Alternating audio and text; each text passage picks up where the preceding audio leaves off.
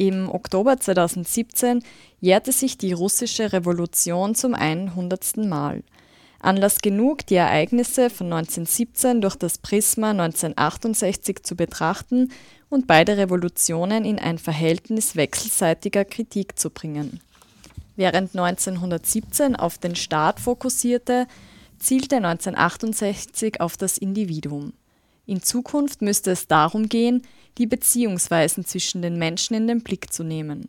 Das Buch analysiert die revolutionären Geschlechterverhältnisse als Verhältnisse, die zwischen Privatheit und Öffentlichkeit, Nahbeziehungen und Fernbeziehungen geknüpft sind. Das Geschlecht der Revolution.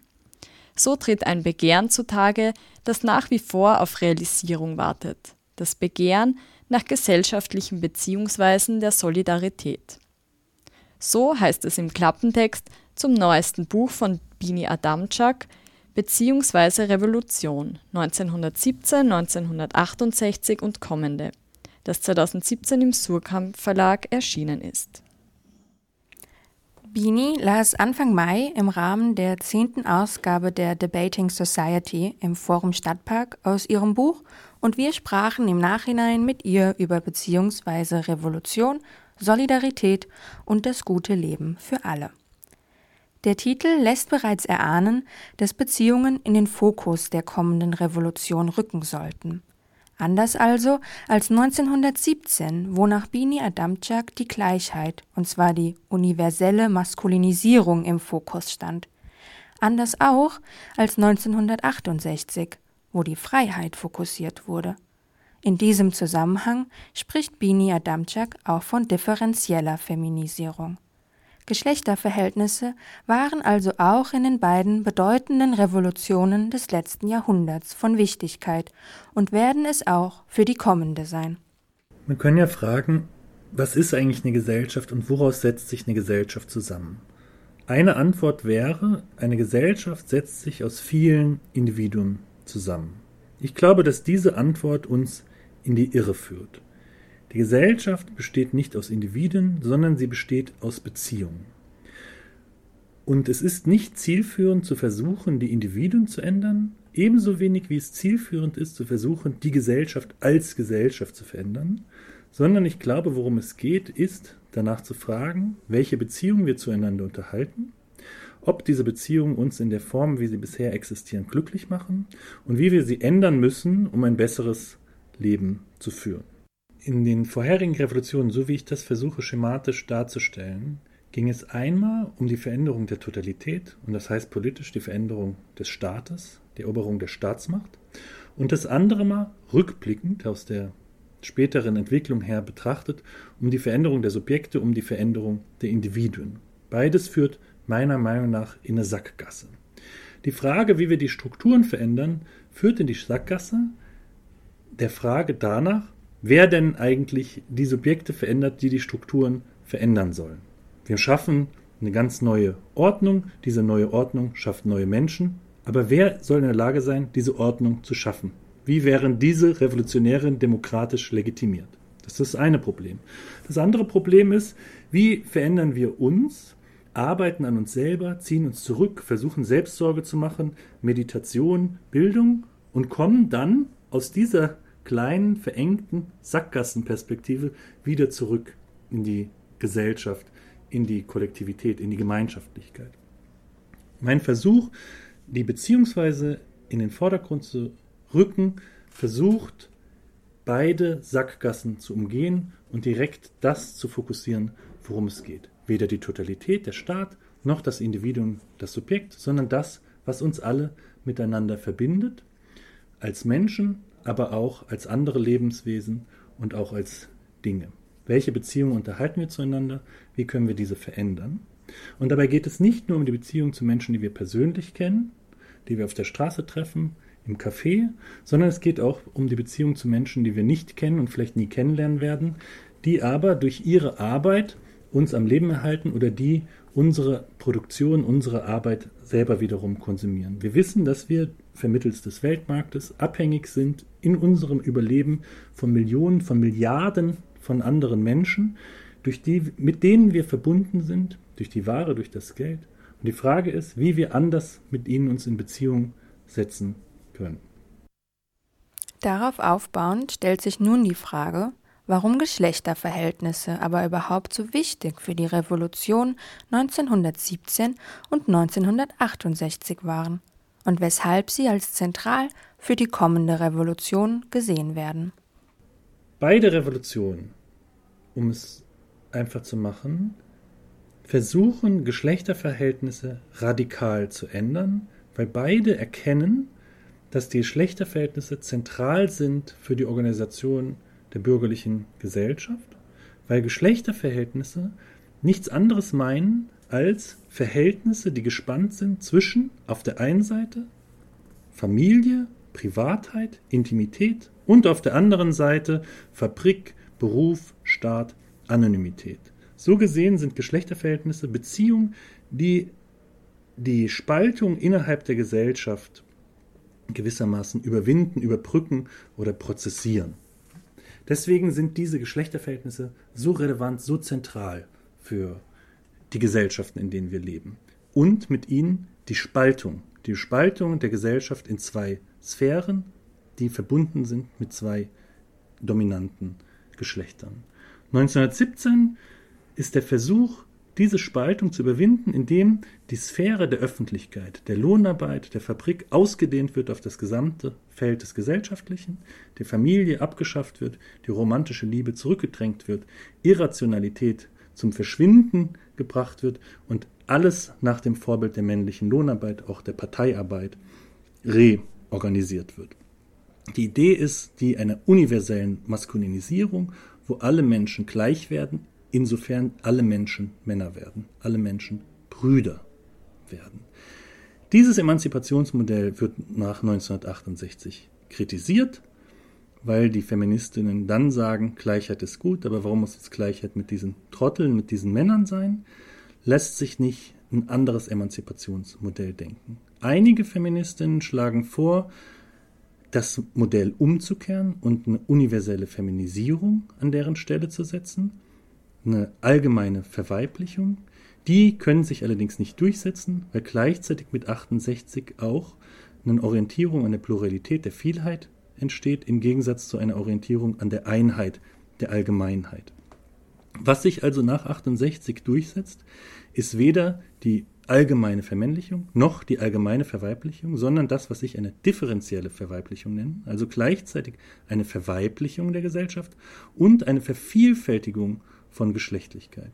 Einerseits werden die Sphären der Reproduktion aufgewertet, insofern Momente dessen, was in der Sphäre der Familie verhandelt wird, jetzt in die Öffentlichkeit eindringen. Wir reden in den Talkshows über das Intime, wir reden in der Politik über das, was in, im Bett passiert und wir fördern in der Arbeitswelt, in der Lohnarbeitswelt Fähigkeiten, die aus der Fähigkeit, aus der Sphäre der Reproduktion, der Sorgearbeit und so weiter kommen, affektive Arbeiten, aber gleichzeitig kommt es zu einer Vervielfältigung von Geschlechtern. Das lässt sich zum Beispiel zeigen an solchen großen Seiten wie Facebook oder OkCupid, ne, solche Dating-Plattformen, die mittlerweile ihren Userinnen eine Vielzahl von geschlechtlichen Identitäten und sexuellen Orientierungen anbieten. Und nicht nur diese großen Konzerne gehen da den Bedürfnissen, den Begierden, den Realitäten, den gelebten Realitäten ihrer Userinnen nach, sondern auch eine Vielzahl von Staaten müssen immer mehr anerkennen, dass das Modell der Zweigeschlechtlichkeit eine juristische Fiktion war und abgelöst werden muss durch die Anerkenntnis von Vielgeschlechtlichkeit. Also das Modell von 1968 war nicht die Welt mit einem Geschlecht oder keinem Geschlecht, sondern die Welt mit vielen Geschlechtern. Und diese Forderung ist mittlerweile zum großen Teil Realität geworden. Es existiert noch Zweigeschlechtlichkeit, aber nicht mehr als Totalität, sondern lediglich als eine Hegemonie, als eine Vorherrschaft von Geschlechtlichkeit. Aber andere Geschlechter, mehr Geschlechter sind gelebte Realität. Und auch die Staaten, auch die mächtigen Staaten der Welt sind gezwungen, diese neue Realität anzuerkennen. Abgesehen von der unumstößlichen Wichtigkeit der Geschlechterverhältnisse sieht Bini Adamczak nur dann eine Chance für kommende Revolution, wenn wir uns vom verantwortlichen Subjekt wegbewegen. Es liegt nicht mehr an den Arbeiterinnen und Bäuerinnen, eine, eine Revolution zu starten. Wir müssten es als Gemeinschaft versuchen. Aber wie kann das heute im 21. Jahrhundert ausschauen? Na, zuerst versuche ich eine Revolutionstheorie in dem Buch beziehungsweise Revolution zu entwickeln, die den Fokus überhaupt verschiebt, weg von der Frage nach dem revolutionären Subjekt hin zu der Frage nach den revolutionären Beziehungsweisen, die gar nicht mehr danach sucht, wer sind die Leute, wer ist das Subjekt, das die zukünftige, die die zukünftige Revolution realisieren werden, sondern vielmehr danach fragt, wie sind wir miteinander verbunden in der herrschenden Gesellschaft, wie sind wir miteinander verbunden in den subkulturellen Gesellschaften, in den Gegenformationen, in den Rissen des Alltags und wie wollen wir in Zukunft verbunden sein und wie wollen wir das, was wir bereits vielleicht im Alltag schon am progressiven, emanzipatorischen Leben auf die zukünftige Gesellschaft äh, ausdehnen. Trotzdem finde ich die Frage auch der Positionierung, die Frage der Herkunft, die Frage der Stellung innerhalb der herrschenden Gesellschaft natürlich überhaupt nicht irrelevant. Und wenn wir auf die Kämpfe der letzten Jahre schauen, dann wird das auch sehr deutlich, welche Rolle diese Positionierung, diese Herkünfte und diese Erfahrung, die Leute in den Kampf einbringen, spielen. Ich gehe davon aus, dass wir in einer Epoche leben, die gekennzeichnet ist durch das Ende des Endes der Geschichte, dass das Ende der Geschichte 1990 eingetreten ist, ne, mit dem Fall der Sowjetunion und dass das Ende dieses Endes eingetreten ist 2007, 2008 mit der Weltwirtschaftskrise und dann politisch realisiert wurde durch den arabischen Frühling und die Occupy-Bewegung. Der arabische Frühling bringt einen Zyklus von Kämpfen in die Welt, die sich von der arabischen Welt ausdehnen nach Südeuropa und bis nach Nordamerika bis in die Zentren und gekennzeichnet ist durch Besetzung von Plätzen und radikaldemokratische und gleichzeitig sozial-sozialistische Forderungen. Ein Zyklus, der meiner Analyse nach 2016, glaube ich, endet mit der Nuit Debout-Bewegung in Paris.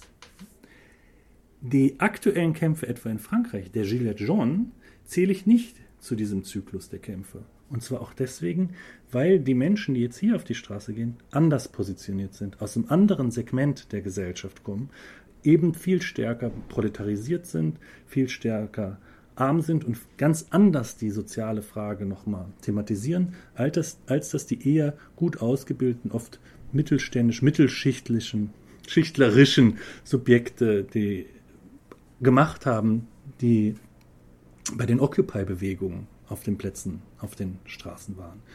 Und die Massivität, mit der die Gilets jaunes auf die Straßen gehen und ihre Forderungen auf die Straße tragen, muss uns auch daran erinnern, dass wir eben nicht so einfach sagen können, dass die Arbeiterinnen, die Arbeiterinnenbewegung etwas ist, was der Vergangenheit, der Geschichte anhört, sondern was auch in der Gegenwart und äh, in der näheren Zukunft einiges an Aktualität. Um Beziehungen aufzubauen, benötigen wir laut Bini Adamczak eine solidarische Gemeinschaft. Ohne Solidarität keine Revolution.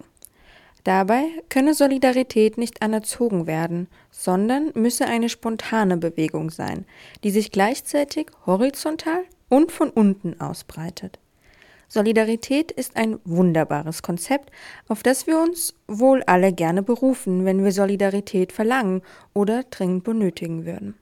Schwieriger scheint die aktive Handlung. Wie lässt sich solidarisch sein? Wie kann ich mit mir unbekannten Menschen weltweit solidarisch sein und sie in ihren Kämpfen unterstützen? Bini Adamczak verdeutlicht ihre Gedanken an mehreren Beispielen. Dabei geht sie auf den Film Pride und die Zapatistinnen aus Chiapas ein.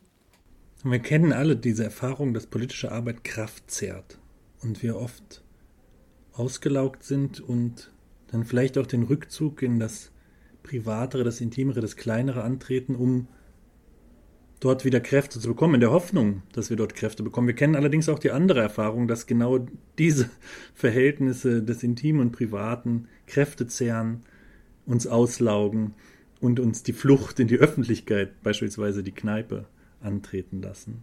Ich glaube, dass Solidarität nicht nur etwas ist, was unter Anstrengung hergestellt wird, sondern auch etwas ist, was als Erfahrung unglaublich viel Kraft auch gibt.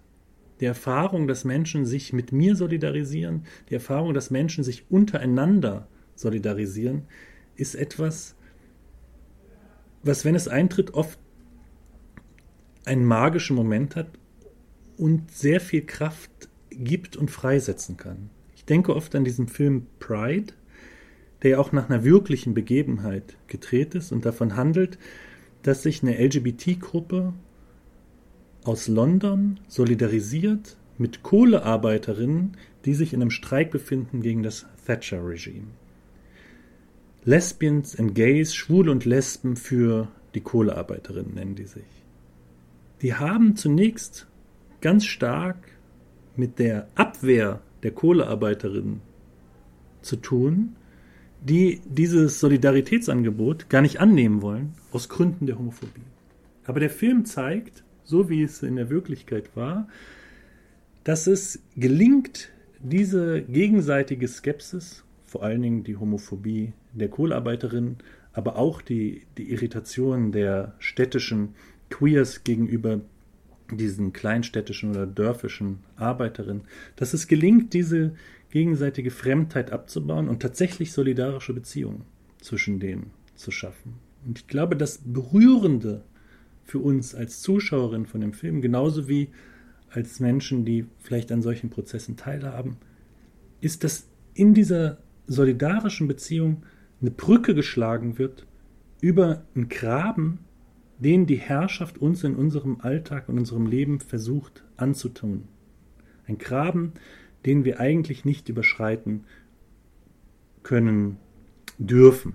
Und in dem Moment, wo dieser Graben überschritten wird, entsteht auch eine Kraft, entsteht ein magischer Moment, der uns etwas gibt, der Energien freisetzt und der Hoffnung macht auf zukünftige Kämpfe. In dem konkreten Fall ist es dann so, dass der Kampf der Kohlearbeiterinnen verloren geht, aber gleichzeitig diese Kohlearbeiterinnen dann Busse schicken zu dem Gay Pride, zu dem ähm, Christopher Street Day, zu der Demonstration, der queeren Demonstration in London und sich dafür einsetzen, dass in den Gewerkschaften oder in den Arbeiterinnenparteien homophobe oder transphobe oder queerfeindliche oder antifeministische Einstellungen zurückgenommen werden. Ich frage mich halt, ob wir Solidarität denken können als ein Verhältnis, was gestiftet ist zwischen Privilegierten und Deprivilegierten auf der anderen Seite. Oder ob Solidarität nicht eine Beziehung stiftet, die ein anderes Verhältnis konstituiert, ein anderes Verhältnis in die Welt bringt, das nämlich nicht mehr von den Privilegierten und den Deprivilegierten ausgeht. Ein anderes Beispiel dafür wäre der Subkommandante Marcos aus Chiapas, von den Zapatistinnen, dieser aufständischen Armee, die keine Armee ist in Mexiko, der von spanischen Genossinnen eingeladen wird, einen Vortrag zu halten und für diesen Vortrag ein Honorar bekommt, sagen wir 500 Euro, und der sich dann entscheidet, diese 500 Euro zu spenden an die spanischen Arbeiterinnen. Genau in diesem Moment unterläuft er die Erwartungshaltung, die an die Beziehung gestellt wird. Er ist nicht der arme Lateinamerikaner, Amerikaner, der von Spanien unterstützt wird, sondern er ist auch derjenige gleichzeitig, der die spanischen Genossinnen unterstützt. Und jedes Mal, wenn die Zapatistinnen gefragt wurden, was können wir hier in Europa tun, um euren Kampf zu unterstützen, war die Antwort der Zapatistin, macht eine Revolution in eurem eigenen Land, das würde uns mehr nützen als jedes Charity-Paket, was ihr uns packt. Solidarität ist etwas anderes als Charity, ist etwas anderes als eine mitleidige oder empathische Unterstützungsleistung. Es ist ein Verhältnis, das auf Augenhöhe abzielt. Wenn ich Leuten Geld spende irgendwohin, mag das eine nette Geste sein und äh, das ist bestimmt besser als kein Geld zu spenden, aber es ist noch keine Solidarität. Warum erscheint eine kommende Revolution aber so schwierig?